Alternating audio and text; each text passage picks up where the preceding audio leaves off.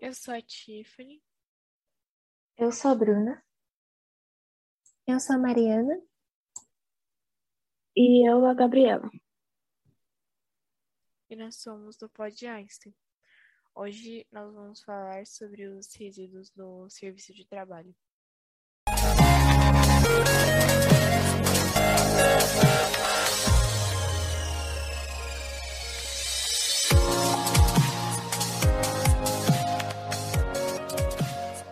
A definição de resíduos é, de resíduos hospitalares, ela significa o resto resultante de algum processo ou sistema, é, ou seja, são resíduos resultantes de atividades exercidas por um estabelecimento gerador, que por suas características é, precisa de um processo diferenciar, diferenciado no manejo, exigindo ou não um tratamento prévio para a disposição final.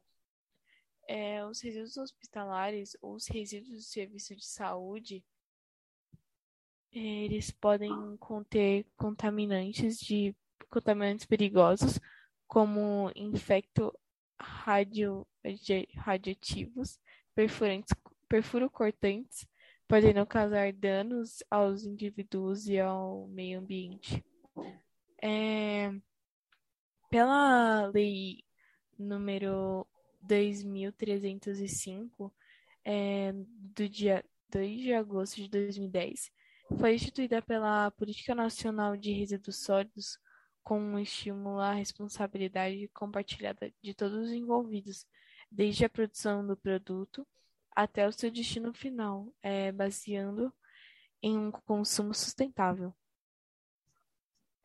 É, agora eu vou falar um pouco sobre a classificação dos resíduos e eu vou falar sobre o grupo A. É, o grupo A, eles são os, os, resíduos potencialmente infectantes ou os resíduos de serviços de saúde que podem apresentar um risco biológico é, ou risco infectante. Eles são aqueles que apresentam possibilidade de estarem contaminados com agentes biológicos é, tais como bactérias, fungos, vírus, parasitas, toxinas entre outros. E, e para o seu tratamento de descarte correto, é, é viável que o resíduo biológico seja colocado em saco branco leitoso e que o resíduo receba tratamento prévio na unidade geradora, com autoclavagem e com descarte em aterro sanitário. É, e com uma preocupação do descarte correto do resíduo e da segurança dos indivíduos, é, foi criado o biohazard, é, sendo uma palavra originada do inglês, que consiste na junção das palavras biological, que é biológico, e hazard, que é risco ou perigo. E ela significa que o objeto com o símbolo, né, com esse símbolo, o que classifica o objeto com esse símbolo como risco biológico ou período biológico.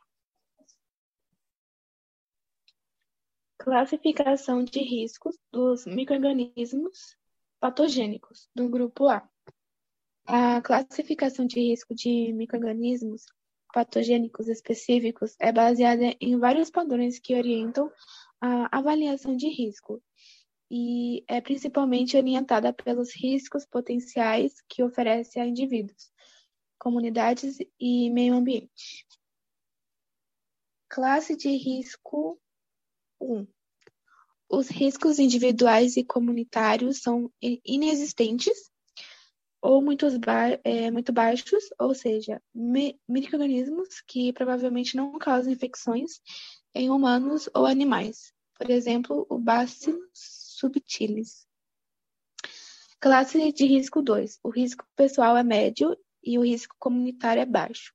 São microrganismos que podem causar infecção, mas há tratamento e medidas preventivas eficazes disponíveis e o risco de transmissão é limitado. Exemplos: vírus da febre amarela e Schistosoma mansoni. Classe de risco 3. Se classifica no grupo 3 os patógenos que possuem risco individual e alto para a comunidade. É limitado. ou seja, a sua velocidade de transmissão não é tão elevada como no grupo 4. Além disso, o patógeno ele pode causar infecções no homem e nos animais, e ele pode se propagar de indivíduo para indivíduo, mas existem medidas terapêuticas de, e de profilaxia. Temos como exemplo o vírus da encefalite equina venezuelana e Mycobacterium tuberculosis. Classe de risco 4. Na classificação de risco 4, o risco individual para a comunidade é elevado. Os micro-organismos classificados no grupo 4 representam sérios riscos para o homem e para os animais, sendo altamente patogênicos e de fácil transmissão, como o vírus Marburg, que não possui caso no Brasil, e o vírus Ebola. É, o grupo B.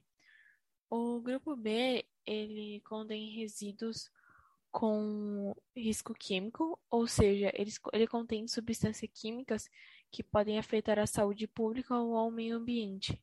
Dependendo da sua cara, das suas características, eles podem ser classificados em inflamáveis, corrosivos, reativos e tóxicos. Alguns desses resíduos biológicos de fácil putrefação, eles podem virar do grupo B se forem contaminados por radioisótopos. É, agora sobre o grupo C, é, o grupo C é o que compõe os resíduos radioativos. É, eles são considerados rejeitos radioativos, é, qualquer material é, resultante de atividades humanas que contém radionucleotídeos é, em quantidades superiores a limites de eliminação, como, por exemplo, os serviços de medicina, é, nuclear e radioterapia. E para o tratamento do descarte correto, é viável que o resíduo seja adicionado e inativo para seu descarte e não sendo considerado rejeitos radioativos até que tenha, é, tenha, tenha passado o tempo de decaimento ao atingimento do limite de sua eliminação. Grupo D. Resíduos que não apresentam risco biológico, químico ou radiológico à saúde ou ao meio ambiente, podendo ser assimilados no lixo doméstico. Resíduos comuns. Tratamento de resíduos. Podem ser classificados e reciclados de acordo com sua composição. O grupo E é qualquer um dos resíduos acima em materiais perfurados, ácidos ou arranhados, como lâminas de barbear, agulhas, couro cabeludo, ampolas de vidro e etc.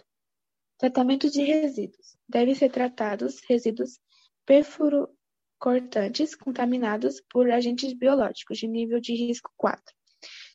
Microorganismos com relevância epidemiológica e risco de transmissão ou causas de novas doenças de importância epidemiológica, biológica ou mecanismo de transmissão desconhecido. Se um processo físico ou outro processo for utilizado um equipamento compatível com o nível 3 de inativação microbiana pode ser verificado para reduzir ou eliminar a carga microbiana.